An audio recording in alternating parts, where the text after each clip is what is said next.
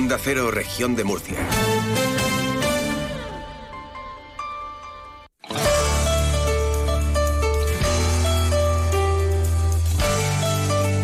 Región de Murcia en la Onda. Maripaz Martínez.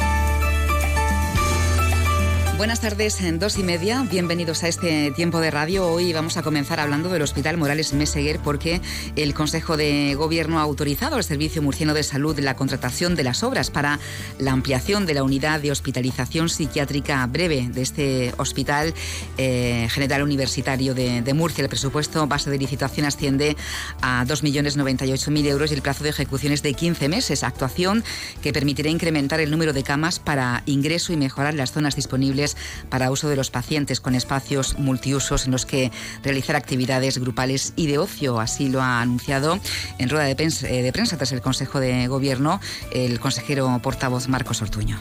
Esta actuación tiene un plazo de ejecución de 15 meses, permitirá incrementar el número de camas de ingreso de esa unidad del hospital y evitará el traslado de pacientes al Hospital Reina Sofía de Murcia. Además, el Consejo de Gobierno también ha aprobado destinar casi un millón de euros para la reforma del área de cocina del Hospital Morales Meseguer. Esta inversión permitirá modernizar esas dependencias y adaptarlas a los requisitos más exigentes en materia higiénico-sanitaria.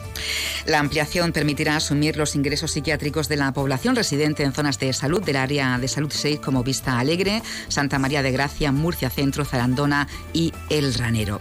Y el Ayuntamiento de Murcia va a modificar la salida de la ciudad por el rollo para contribuir a la fluidez del tráfico en el barrio del Carmen tras detectar que este punto requiere de actuaciones de mejora. Para ello, el consistorio valora restablecer dos carriles de salida en el tramo de la avenida Ciudad de Almería y acometerá una revisión útil de las calles aledañas a El Rollo con el fin de dotar de más fluidez al tráfico en el Paseo Márquez de Corbera. El equipo de la Concejalía de Movilidad de este ayuntamiento también estudia acometer un cambio de dirección en la calle Pintor Pedro Flores con el objetivo de reducir la presión de tráfico en Marqués de Corbera y la calle Florida Blanca y favorecer la conexión hacia Ronda Sur, eh, dando alternativas a vecinos para entrar y salir de la ciudad. Modificaciones del tráfico en el barrio del Carmen que se han abordado en la reunión de trabajo que el concejal de movilidad José Francisco Muñoz ha mantenido con vecinos, colectivos, comerciantes y representantes de la Junta Municipal de El Carmen. Apuesta también por la ampliación de la línea del tranvía hasta El Carmen y El Palmar. Realmente la reunión se ha celebrado a propuesta de la Junta Municipal del Carmen y se ha desarrollado en un tono constructivo y de entendimiento dentro de nuestro compromiso de escuchar a los vecinos y colectivos para que tengan voz en la mejora de su barrio, en el que la participación sea eje fundamental en el que trabajamos desde el ayuntamiento. Por eso se va a constituir una mesa ciudadana que va a canalizar las peticiones de vecinos y colectivos para corregir, mejorar y actuar sobre las incidencias de las obras de movilidad. El equipo de gobierno que ahora mismo estamos en la glorieta, el del alcalde Ballesta, apostamos por la ampliación de la línea del tranvía para su llegada al barrio del Carmen y también su prolongación hasta la pedanía del Palmar. El barrio del Carmen va a ser en los próximos años escenario principal de la transformación del municipio. Va a recuperar su centralidad y su monumentalidad en un eje histórico que va desde el Puente Viejo hasta la propia iglesia del Carmen. Vamos a crear nuevos espacios peatonales que reactiven la vida comercial y cultural del barrio a través de los proyectos estratégicos de conexión sur y entre estaciones.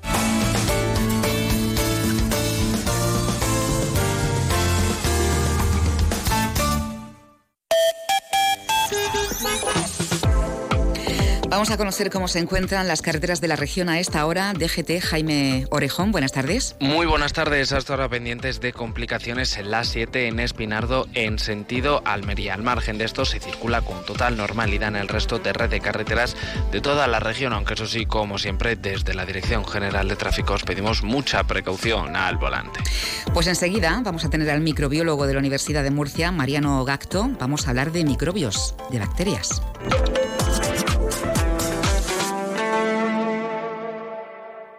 Ahora sé que la salvación estaba... Abre los ojos a un viaje extraordinario por la región de Murcia hacia tu propia mirada. En 2024 el año jubilar de Caravaca de la Cruz llega a ti en lugares conectados por senderos de cultura, naturaleza y fe. Caravaca de la Cruz 2024, año jubilar. Creer en lo extraordinario.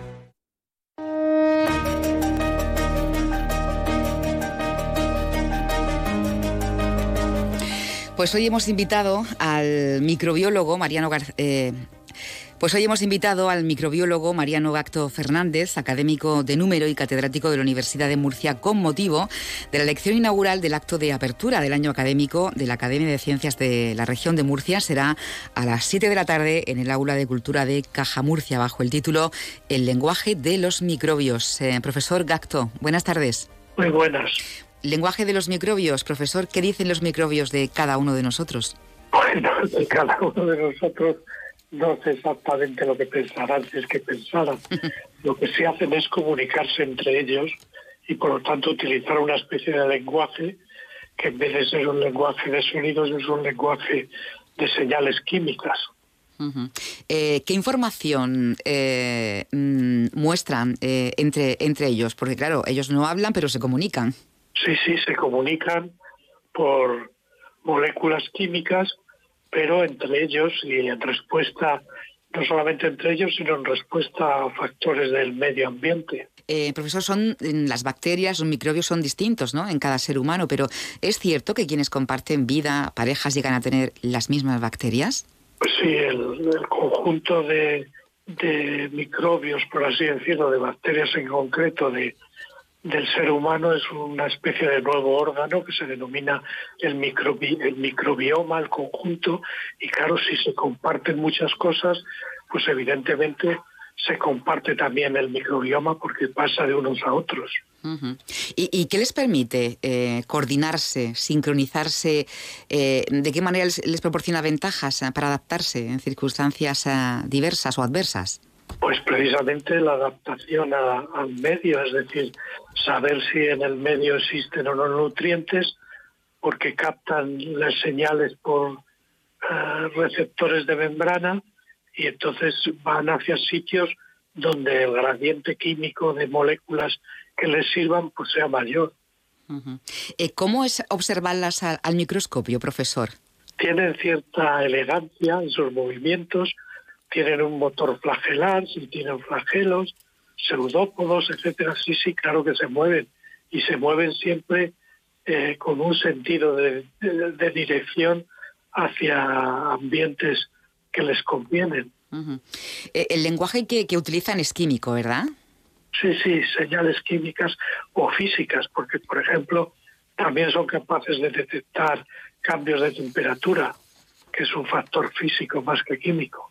Ya. Bueno, y, eh, por ejemplo, ¿la comunicación que tiene es entre células similares o, pueden ser distintas? Eh, mm, pues mire, eso es una cosa muy interesante. Es un, en inglés se denomina eh, quorum sensing y es que saben, tienen una especie de comunicación entre bacterias y microorganismos, microbios en general, cuando son de la misma especie es un tipo de molécula para emitirla y que el otro la capte, que cuando se trata de comunicación interespecífica, es decir, cuando se trata de enviar señales a otros microorganismos que no son de la misma especie. ¿Y, se pueden anticipar ustedes al comportamiento de, las poblaciones bacterianas para desarrollar tratamientos que nos pues provocan esas infecciones? Sí, eso es precisamente una uno de los aspectos más interesantes de este tipo de estudios, porque actualmente se tratan las, las infecciones con antibióticos, mm. pero una manera de, tratar también el crecimiento microbiano y controlarlo es a través del control de estas de estos mecanismos haciendo interferencias en el mecanismo de comunicación entre las células, porque las células solo producen, por ejemplo, los microbios patógenos, solo producen eh, toxinas cuando están a una alta concentración celular, o sea, cuando hay muchas, muchos patógenos juntos. Entonces, si, si se, ellos captan cuando hay muchos patógenos juntos por la concentración de una cosa que se llaman autoinductores en el medio, cuando hay muchos, entonces empiezan a producir toxinas. Si se bloquea esa especie de comunicación que les dice si hay muchos o pocos, pues entonces no se formarían las toxinas. Por lo tanto, hay aspectos de, que apuntan hacia nuevas terapias del control de microorganismos basado en estos hechos. Claro, porque la bacteria cuando hay una infección lo que quiere es escapar ¿no? de, esa respuesta inmune. Claro, efectivamente. y, y, son inteligentes, entre comillas, porque eh, una bacteria sola no quiere llamar, por así decirlo, la atención del sistema inmune y por lo tanto no produce toxinas. Solo las produce cuando hay muchas puntas, porque de esa manera él tiene más capacidad de supervivencia porque el sistema inmune contra una podría neutralizarla, pero contra muchas pues no las. Y es entonces precisamente cuando hay mucha concentración celular, cuando las células saben que hay muchas mediante este sistema de lenguaje, cuando empiezan a producir las toxinas. Bueno, eh, está pasando ya en muchos casos, profesor, con la toma de, antibióticos que no están haciendo el efecto que, debieran, ¿no? O el esperado. Eh, ¿Esto a qué se debe? Las resistencias microbianas a los antibióticos. Mm. Sí, sí, se pueden transmitir también de célula a célula por, por un conjunto de información genética que se denominan plásmidos y los plásmidos de resistencia pasan de unas bacterias a otras hasta el punto que al principio hay pocas, pero si se lo transmiten esos plásmidos, pues todas las poblaciones acaban siendo resistentes. ¿Y el hecho de que se estén haciendo cada vez más resistentes se debe al mal uso por parte de, del ser humano eh, o, que la bacteria ha evolucionado más que ese tratamiento y se ha hecho fuerte? Bueno, las dos cosas, pero el problema es que, que cada vez hay una selección y al, principio haya pocos. Imaginémonos que tenemos mil bacterias y que solo una es resistente y se da antibiótico frente a, a cual esa una de 100 o de mil muestra resistencia. Pero como las, las demás las matamos, lo que hacemos es seleccionar exclusivamente la resistente, de tal manera que al cabo de un tiempo, por división, esa será toda la población. Eh, eh, es curioso, ¿no? El, mundo microbiano de, las bacterias, porque eh, son siendo los seres vivos más simples, ¿no? Por esa limitada información contenida en su ADN, como usted decía, sin embargo son inteligentes, ¿no? Para ir escapando de, los tratamientos. Bueno, es que han tenido, precisamente por ser aparentemente simples, han tenido mucho más tiempo para evolucionar y por lo tanto adaptarse mejor al medio es decir, son mucho más antiguas que la especie humana y hay mecanismos evolutivos que los han desarrollado a la perfección. Eh, profesor Acto, no le eh, queremos quitar mucho tiempo porque enseguida tendrá esa apertura del curso, pero necesitamos las bacterias ¿no? y microbios para vivir. ¿El problema llega cuando se pierde el equilibrio entre todos ellos o todas ellas? Efectivamente, esa es la cuestión. Pues eh, profesor Mariano Gacto, eh, le agradecemos que nos haya atendido. Muchísimas gracias y enhorabuena, que vaya bien. Vale, gracias, adiós. Adiós.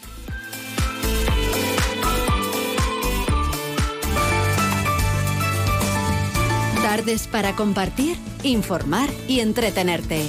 A partir de las dos y media en Onda Cero.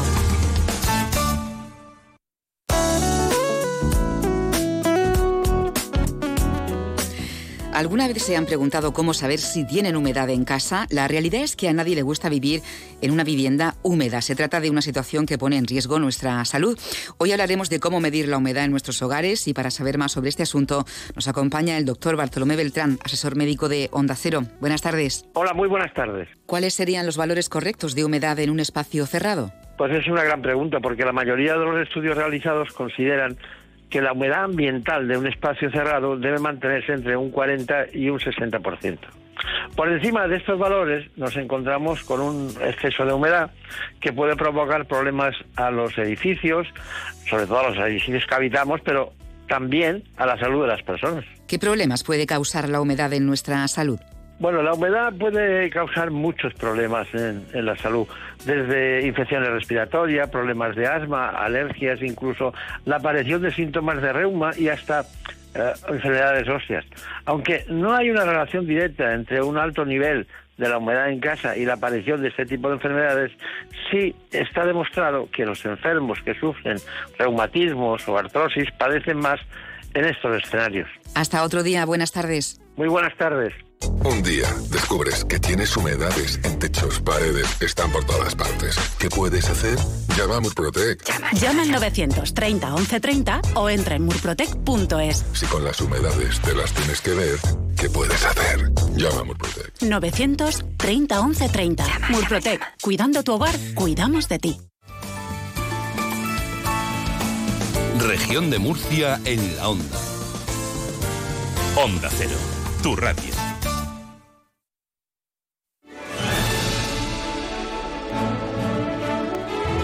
Esto va de cine.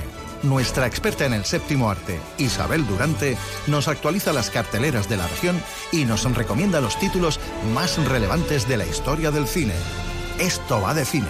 Prepara las palomitas. Muy buenas tardes, Isabel Durante, ¿cómo estás? Bienvenida. Hola, buenas tardes, bienvenida, Llegó bien hallada. Del momento de divertirnos, ya es jueves. Ya es jueves, ya es jueves, está ahí en ciernes el fin de semana. Vamos a hablar de cine, mañana se estrenan nuevas películas que llegan a la Cargada otra vez la cartelera Sí, esta sí, semana. eh, hemos empezado el año con muchos estrenos y eso está bien, que se estrenen películas, es porque se hacen muchas películas y porque la gente va a verlas. Bueno, ¿y los estrenos eh, qué tal? ¿Aceptables? Hay de todo. De todo. Como en botica. Sí. Vamos con ellos. Venga. Les decimos que estamos juntos. ¿Qué? Será divertido. Será imposible convencer. a- Nada bueno me espero de ti con esta película, pero lleva recaudados unos 80 millones de dólares solo en Estados Unidos y Canadá, tres veces su presupuesto. Isabel Durante, cualquiera menos tú es la película. Sí, una comedia romántica mm, que, como sabes, funciona muy bien en la taquilla. Una película que dirige Will Gluck, eh, que seguro que muchos de nuestros oyentes han, han visto ya alguna película suya, como Annie o Peter Rabbit. Y bueno, pues una comedia romántica, una pareja que tienen unas citas aparentemente perfecta, pero que de repente pues pierden el deseo, que pierden la pasión, que eso le puede pasar a cualquiera. Cosas que pasan.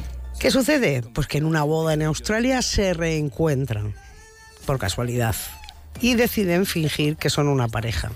Es una película muy insulsa, ya hemos visto mil veces esa historia de enemigos, eh, amantes, eh, con un montón de topicazos. eh, que bueno, pues no conducen a que vayamos a pasar la tarde más divertida del mundo, la verdad. Podría haber hecho la crítica yo, me lo esperaba. Ya veréis, Bretaña siempre provoca un efecto wow. Bienvenidos a Kerselec. Cuidado con la cabeza, dormir. Felices 50, ¿cómo lo celebran? Bueno, pues eh, son unos, un grupo de amigos que deciden irse a celebrarlo a Grecia. Es una película francesa. Eh, pero, mm, bueno, pues en el fondo ese cumpleaños de 50 se va al traste cuando anulan el vuelo y deciden irse a la Bretaña pensando que es algo con mucho encanto. Pero allí se van a encontrar otras situaciones. Es una película que dirige Eric Ladin, una comedia aburridísima con lugares comunes y nada de diversión. Mira lo que han hecho con el mundo. Será mejor que terminemos con esto de raíz. Deberás construir un arca y llevar una pareja de cada animal que exista. Bueno, tenemos nueva comedia musical de animación, es El Sí. Arca de Noé. El Arca de Noé, animación brasileña, ¿eh? Una película sobre dos ratones que se cuelan en el Arca de Noé, porque claro, como saben todos nuestros oyentes, la historia dice, o la fábula, mejor dicho, que se eligió una pareja de cada especie, ¿no? Y bueno, realmente la película eh, lo que nos cuenta es pues esas 40 días y esas 40 noches que tuvieron que aguantar en el arca, cómo sobreviven, toda una historia de supervivencia, porque claro, es que digo yo, ahí en una arquica, los leones y las gacelas. Tampoco sabemos si era una arquica o un arcón. Bueno, pero por muy grande, ahí hay unos leones y hay unas Sí. gacelas. Eso es verdad. ¿Cómo Pues, escapan? Hay de claro, otros. es que esto es complicado, ¿eh? Depredadores Bueno, también ahí. estaba Noé que lo mismo con mano dura ponía ahí, imponía su su, su, su- su historia, ¿no? Eh, es una película muy festiva para los más pequeños que, bueno, pues tiene gag interesantes.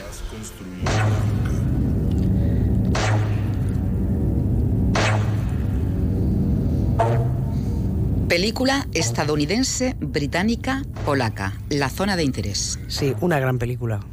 Una película que se llevó el Gran Premio del Jurado en Cannes, eh, que dirige Jonathan Glasser, que tiene algún título reseñable como Andes de Skin, y que es un drama sobre la Segunda Guerra Mundial. Precisamente nos lleva a una familia nazi que vive en una casa idílica Y esa casa idílica está junto a un campo de concentración. Eh, por supuesto vamos a encontrar todo lo que supone ese choque de situaciones.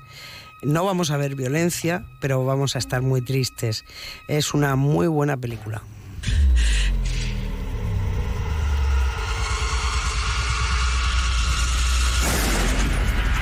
Esta no me gusta ya de entrada. Es que tú no eres muy de terror. No, a mí las posesiones demoníacas y todo eso no. El terror está de moda.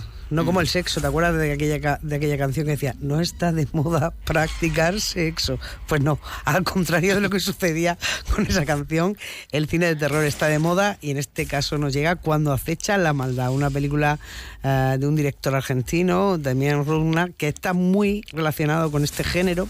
Eh, títulos eh, como Bienvenidos al infierno, Aterrados, forman parte de su filmografía y es una peli pues de miedo, de exorcismo, ambientada en un pueblo alejado donde dos hermanos descubren a un hombre infectado con fuerzas malignas y además se está a punto de llegar al mundo un demonio. Para los que disfruten con lo más repulsivo con la sangre, es su película, porque realmente va a ofrecer todo eso. Apunta además cuestiones interesantes, no es una película redonda, pero dentro del género es notable. ¿Qué hace un tío de Vallecas en un contenedor que ha viajado desde España hasta Hong Kong con 1.550 millones de euros? Esta historia comienza unos años. La cosa pinta a trapicheo. Trapicheo del bueno. Está basado en hechos reales, ¿eh? Una película que dirige el vasco Daniel Carpasoro, que está que no para de hacer películas. De hecho, eh, todos los, los, nombres de dioses, seguro que nuestros oyentes la han visto, eh, tiene muy poco tiempo y que coge, bueno, pues a Luis Tosar, que es un señor que hay gente que se pirra cuando ve un thriller que sale Luis Tosar, ya, ya lo tiene Con el claro. mero hecho de que aparezca, es mi película. Efectivamente, ya era un guapo atractivo de estos jóvenes, Aaron Mm. Piper, eh, que está súper de moda y que también eh, da vida, bueno, pues al protagonista, que entre el drama, el drama y la co- comedia negra nos cuentan pues la historia de este tipo, de un chaval de, de un barrio, del barrio vallecano de Madrid, que hace correos para la organización de blanqueo de dinero y que, claro, empieza a ver que ahí hay mucho dinero y empieza a tener también sus estrategias. Una película tensa y entretenida. Bueno, pues eh, apostamos entonces por La Zona de Interés, has dicho Sí. que es gran película. Cuando acecha la maldad, si te gusta el terror, pues notable. Sí. Y El Correo. Sí, no está mal, ¿eh? Y bueno, y el Arca de Noé para los más pequeños de la casa. Sí, festiva. Has dicho. Sí, sí. Era festiva, sí. Sí, sí. Bueno, tres clásicos, ¿no? Hombre, como todos los jueves. Sí. Y los vamos a dedicar a un cuerpo de seguridad del Estado que cumple 200 años bajo el lema Comprometidos contigo. Es el bicentenario un hito histórico que conforma a la Policía Nacional como el cuerpo estatal más antiguo de todas las fuerzas y cuerpos de seguridad de España, ¿no? Pues nada, Va por ellos va hoy. por ellos. Nuestros clásicos de cine. Espérate. Sí, 1, 2, 1, 2. Atención, les habla la policía. Sigan las instrucciones para pasar el control. Saquen las manos de los bolsillos y levanten los brazos. Queremos ver los brazos bien alto. Más alto. Así, así. Muy bien. A continuación hay que comprobar cómo suenan esas palmas. Más fuerte. Más fuerte. Así. Muy bien. Por último, tenemos que oír ruido. Mucho ruido.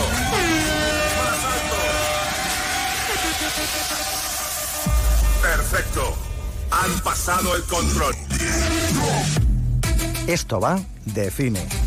¿Qué te parece, Durante? Bueno, que estaba a punto de subirme a la mesa aquí y pegar brincos, ¿eh? Es que son cosas de los jóvenes. Es eh, la cosa de tener sobrinos adolescentes, ¿no? Sí, sí, que te enseña estas cosas. Yo digo, me voy a poner a Sabina con mucha policía, pero no. Ah, a lo mejor sí cae al final. No lo sabemos. Nunca se sabe. No lo sabemos. Esto no me lo esperaba. ¿A que pero, no? pero me ha gustado. He subido los brazos, he hecho todo lo que me han indicado. Total. Bueno, eh, que va dedicado a, A los ellos policías, estos claro. clásicos, ¿no? Y vamos a comenzar con un agente de policía de narcóticos. Eh, ¿Son ustedes ciudadanos americanos? Yo sí. ¿Dónde ha nacido, señorita? Señora.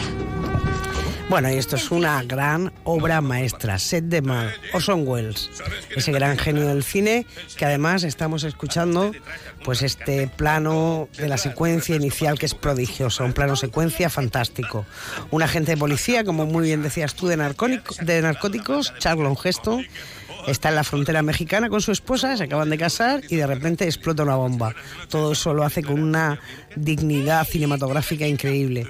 Y bueno, pues va a colaborar en la búsqueda de pues el malote que ha hecho todo eso. Una película fundamental, una obra maestra sobre el poder, sobre la corrupción y sobre otras cuestiones que todo eso acarrea.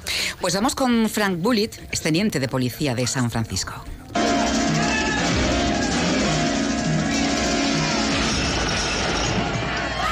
Bullitt es posiblemente uno de los más icónicos eh, policías de la historia del cine, un, personaje al que dio vida Steve McQueen en los años 60, que dirigió Peter Yates y que nos contaba, bueno, pues ese ambicioso Mm, bueno, mundo en el que se movía y todas las estrategias con el sindicato del crimen de Chicago y de Estados Unidos que tenía, eh, bueno, pues que, que, evitar, ¿no? Eh, este, este personaje. A partir de, entonces vamos a ver cómo ah, hay realmente una serie de persecuciones loquísimas por las calles de San Francisco que son puro cine de acción y por lo tanto al que le guste la acción lo va a disfrutar muchísimo. Un magnetofón. Pero si me registran todos los días, ¿dónde guardo yo un magnetofón? Venga, Frank. Oiga, grabar una cinta. Este policía es íntegro, de principios incorruptibles. Efectivamente, totalmente sérpico, un personaje al que dio vida el gran Al Pacino, eh, siguiendo las directrices de otro gran relatador de cine como es Sidney Lumet, que en los años 70, bueno, basado en hechos reales, contó esta historia, ¿no? De este policía íntegro, incorrupto, a diferencia de, otros policías. Eh, Al Pacino además se llevó el Oscar por esta película y es una historia descarnada y dura, pero estupenda. Y antes de ser policía, uno tiene que pasar por la academia. Claro. ¿Qué diablos hace usted aquí? Quiero ser oficial de policía. ¿Eh? No la oigo. Con ese ímpetu. Efectivamente, ¿cómo no va a hacerlo? Loca, Academia de Policía, una película que en los 80, todos los que eran súper pequeños en los 80 se acordarán, fue un auténtico éxito. De eso, de hecho, eh, fue tan exitosa que propició una saga y, y, aunque el tiempo es verdad que ha tratado regular a esta comedia de brocha gorda sobre pues eh, muy peculiares personajes que quieren ser policías, bueno, pues está ahí como una referencia dentro de la historia del cine.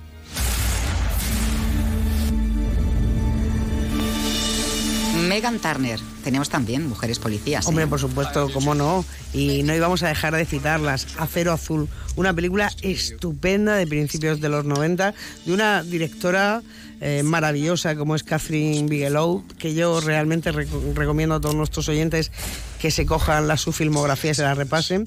Y, además Megan eh, Turner, perdón, iba a decir Megan Martin. Sí.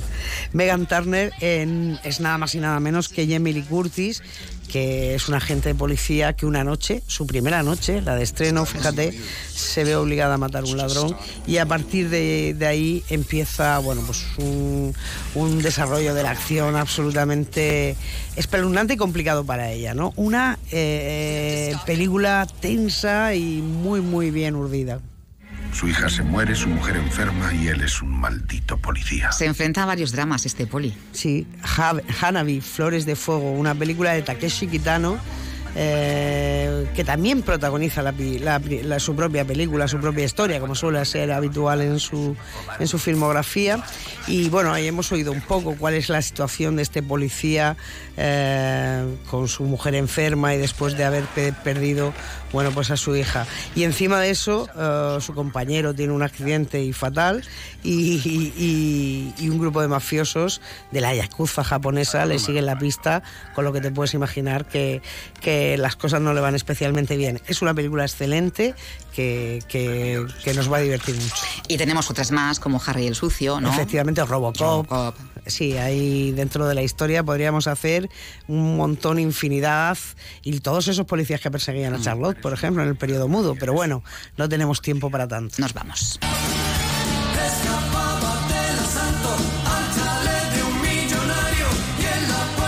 Aquí tienes mucha, mucha policía. Nos conocemos, Isabel. Pues la verdad que sí, porque es- esto es un temazo. Hasta las... Ah, no, la semana que viene estamos en Fitur. Fitur, Fitur, ya Bueno, lo dejamos para dentro de dos. Vacaciones. Venga. Adiós. Adiós.